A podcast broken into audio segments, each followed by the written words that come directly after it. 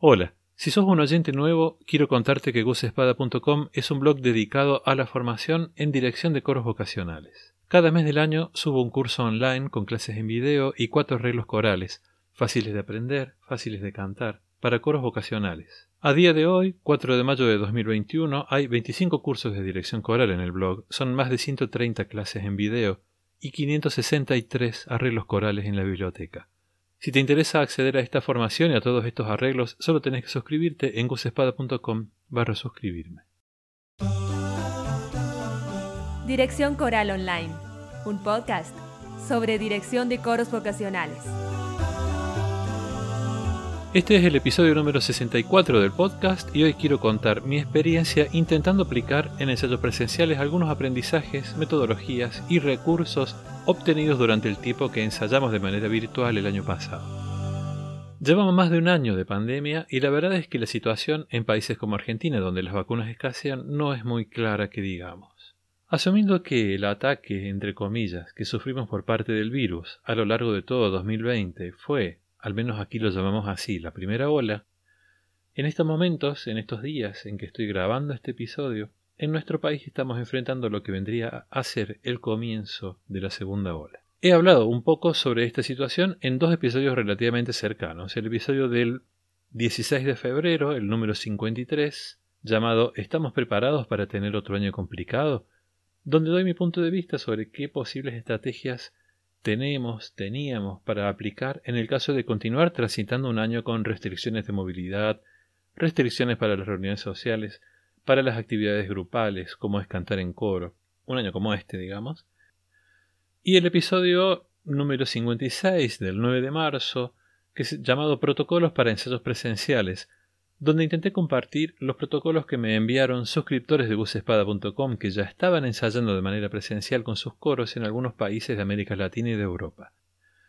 Preparé ese episodio del 9 de marzo con la idea de tener de dónde agarrarnos, de dónde obtener material para elaborar nuestros propios protocolos para volver, mientras durara el calor, a ensayar de manera presencial.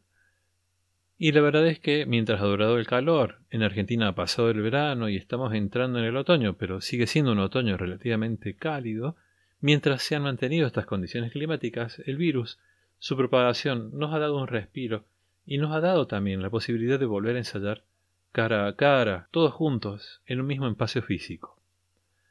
Ensayamos cantando con barbijo, muy separados entre nosotros, en, en un ambiente amplio y bien ventilado, con una cierta irregularidad porque las personas, los integrantes que tienen síntomas o que son contacto estrecho, no pueden asistir al ensayo si en esa condición, ni hablar si están contagiados, obviamente. Todos estos elementos hacen que estos ensayos estén muy lejos de parecerse a nuestros ensayos antes del COVID.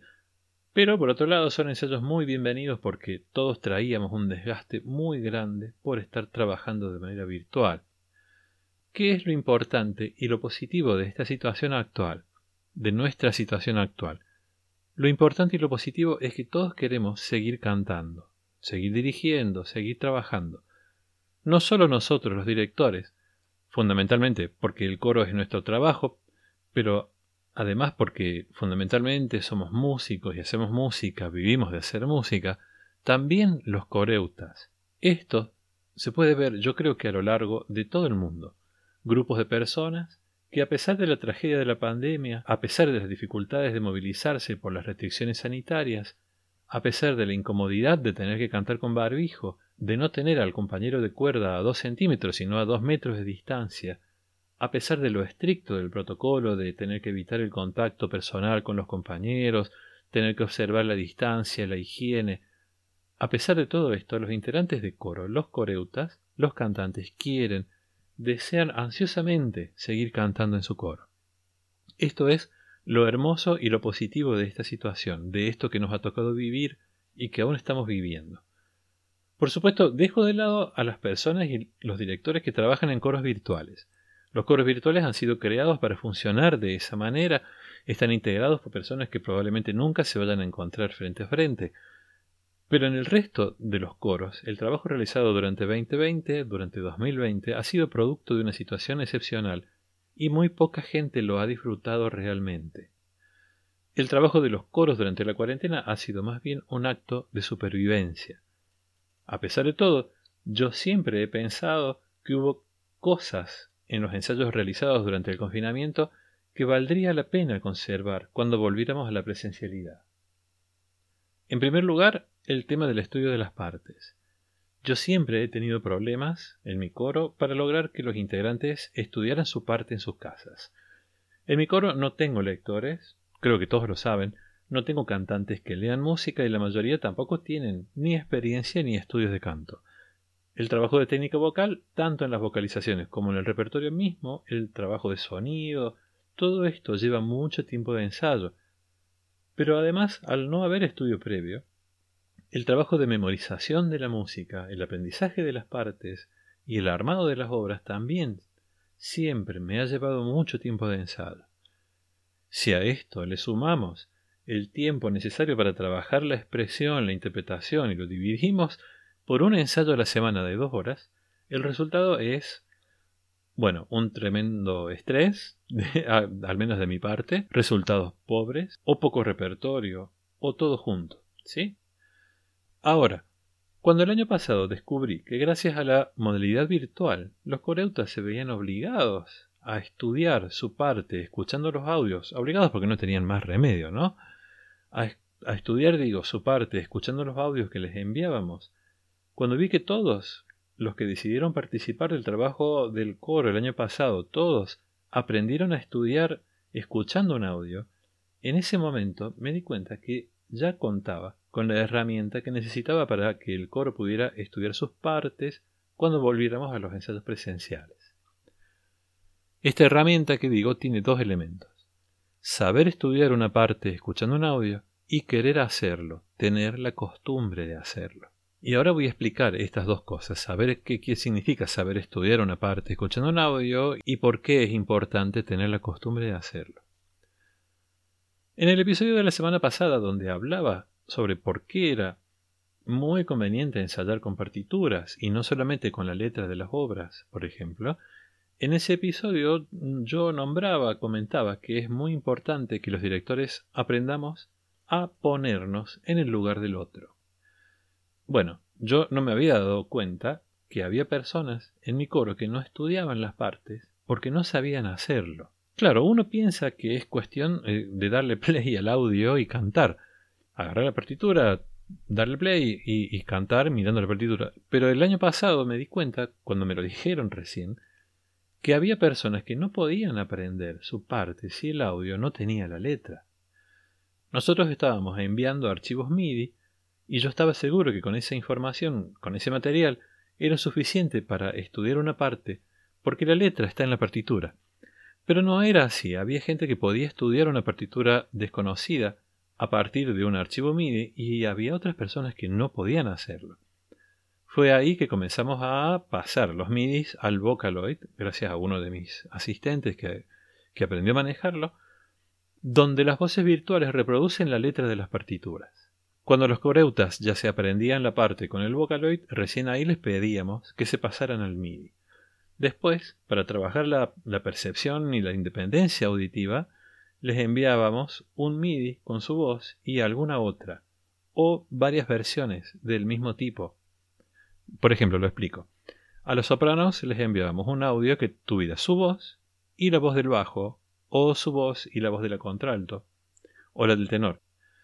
Como digo, para que se acostumbren a cantar su parte escuchando alguna otra de manera simultánea, porque no estábamos eh, cantando todos juntos en el ensayo presencial, y el último audio que les enviábamos era un audio que tenía todas las voces menos la voz propia. Bueno, para las personas que al iniciar la cuarentena no podían porque no sabían estudiar una obra que no conocían a partir de un archivo MIDI con un audio que no tenía la letra, para estas personas llegar al final del año 2020 pudiendo cantar su parte, escuchando un audio, habiendo escuchado un audio que tiene solamente las otras partes de la obra, pero no la suya propia, fue un logro enorme e implicó un gran aprendizaje auditivo y musical. Pero además, estas personas, todo el coro a lo largo del año, adquirieron el segundo elemento de esta herramienta de aprendizaje que es tener la costumbre de hacerlo. Porque sin tener la costumbre, sin tener la regularidad, sin tener el deseo de sentarse todos los días o de vez en cuando durante la semana para estudiar, este trabajo no, no, no da resultado. El segundo ítem, el segundo punto que decidí implementar en este regreso a los ensayos cara a cara, no me gusta decir ensayos presenciales, pero bueno, no, lo tengo que usar también. El segundo punto fue el relacionado con el envío de los materiales, las partituras y precisamente los audios. Nosotros hasta 2020 nos manejábamos en la primera época a través de un grupo cerrado por Facebook. Ahí subíamos las partituras, los audios y todo el material que hiciera falta. Manejábamos la agenda, organizábamos la agenda y toda la comunicación a través de ese grupo de Facebook. Después nos pasamos al WhatsApp y hacíamos lo mismo a través de un grupo informativo de WhatsApp. El grupo informativo es un grupo donde mm, los únicos que pueden escribir son los administradores. Este, entonces enviábamos a, a, través de ese grupo la información y los materiales. Yo creo que la mayoría de los coros hace lo mismo. Pero ¿qué pasa? El, Facebook eh, lo dejamos de usar. No todos entraban en Facebook, era incómodo acceder desde el celular a los materiales. Y en WhatsApp pasa algo similar. Es más fácil acceder y bajarse los audios y las partituras, pero después ese material se pierde en, los celulares, el teléfono se borra o si cambian de teléfono, o se pierde la copia de seguridad de WhatsApp y pierden todo. El tema es que hay un constante tráfico, había hasta hace poco en mi coro un constante tráfico de personas pidiendo tal o cual partitura, tal o cual audio porque ya no lo tenían. Una de las cosas que aprendimos en la cuarentena, 2020, y los hablé en varios programas acá en varios episodios del podcast, fue a usar plataformas de almacenamiento y la combinación de Google Drive con Google Classroom resultó ser la más práctica, si no la más utilizada por todos. Y si bien nosotros el año pasado no utilizamos estas plataformas, sino que, como digo, nos manejábamos con WhatsApp, este año decidí utilizar el aula virtual de Google y almacenar todo el material en Google Drive. Entre otras cosas porque por protocolo estamos impedidos de entregar partituras en papel en el ensayo. Aquello de llevar las fotocopias al ensayo y repartirlas ya no corre más, al menos mientras dure la pandemia. Además, se les recomienda a todos en el protocolo o tener la partitura en un dispositivo con una pantalla que se pueda limpiar o llevar una carpeta con folios transparentes que también se pueden limpiar. Entonces, preparar un aula virtual donde tener todo el material centralizado y compartirlo a través de un simple enlace para que después cada uno se lo baje y llegue al ensayo con todo preparado y listo, ha resultado ser una alternativa muy práctica y muy cómoda para todos. Y la tercera cuestión de la que quería hablar hoy está relacionada con los ensayos parciales. El año pasado hacíamos un ensayo semanal donde en el mismo lapso de tiempo a veces hacíamos una reunión general y luego nos dividíamos por cuerdas. O a veces directamente eran ensayos por cuerdas. En esos ensayos pasábamos partes para que cada uno cantara desde su casa y luego los escuchábamos uno por uno para chequear cómo cantaban, cómo estaba su aprendizaje y ver en qué lo podíamos ayudar. Entre ensayo y ensayo los coreutas iban enviando sus audios de prueba y si era necesario hacíamos un Zoom o una videollamada por WhatsApp o una llamada telefónica simple con el que lo necesitara para trabajar alguna cuestión en particular, algún detalle, alguna nota, un problema de afinación o un agudo. Bueno, esta modalidad tengo previsto continuar utilizándola para trabajar de a uno o con alguna cuerda que lo necesite, exclusivamente para el aprendizaje de partes, para solucionar problemas relacionados con el aprendizaje de partes, sin tener que ocupar tiempo en el único ensayo presencial que tenemos en la semana, que además el tema de ubicarnos, separarnos, eh, toda la preparación del lugar nos, nos saca mucho tiempo de ensayo. ¿Y cómo nos fue aplicando estas cosas en este mes que llevo de que llevamos de ensayos presenciales. Bueno, la verdad, les cuento, el otro día, por primera vez, armamos una obra nueva sin tener que enseñar las partes en el ensayo. La cantamos de punta a punta, con problemas, con desafinaciones, con desajustes rítmicos, teniendo que cortar en algún lugar, pero la cantamos de principio a fin, de un solo tirón, y después hemos podido seguir trabajando sección por sección, pero siempre a cuatro voces, o separando las voces por pares, o trabajando alguna voz individual, pero sin tener que hacer el trabajo de memorización. Esto, este asunto de tocar y repetir, cantar y repetir cuerda por cuerda, no lo tuvimos que hacer, porque todos traían su parte aprendida. Y esto es algo que no solo me ha gustado mucho a mí, que soy el director, sino que al mismo coro, el mismo grupo de coreutas se ha sentido muy entusiasmado porque los ensayos tienen otra dinámica y ven que su esfuerzo rinde frutos de una manera muy diferente a como rendían en tiempos anteriores. Además, al tener la costumbre de, de hacerlo, el esfuerzo de estudiar en la casa no es tan grande porque ya tienen la práctica. El ítem de los ensayos parciales o individuales por Zoom me lo estoy guardando porque aún no me ha hecho falta, aún no lo hemos necesitado, pero seguramente lo, lo voy a utilizar en cualquier momento. Así que los animo, queridos oyentes, queridos colegas, coreutas, si aún no lo están haciendo, los animo a aplicar estos recursos aprendidos durante este año tan especial y difícil de la pandemia, a aplicarlos en esta nueva etapa de ensayos no normales, presenciales, cara a cara pero con complicaciones, porque estos recursos, lo he podido comprobar yo mismo, les van a ayudar a llevar adelante esos ensayos, a sobrellevar esas complicaciones, esperando que en algún momento esta peste, esta pandemia se termine. Yo, desde ya les digo, por más que lleguemos a superar esta situación actual, voy a continuar utilizando estos recursos porque, al menos para mi coro, está siendo un antes y un después en el aprovechamiento del tiempo de ensayo.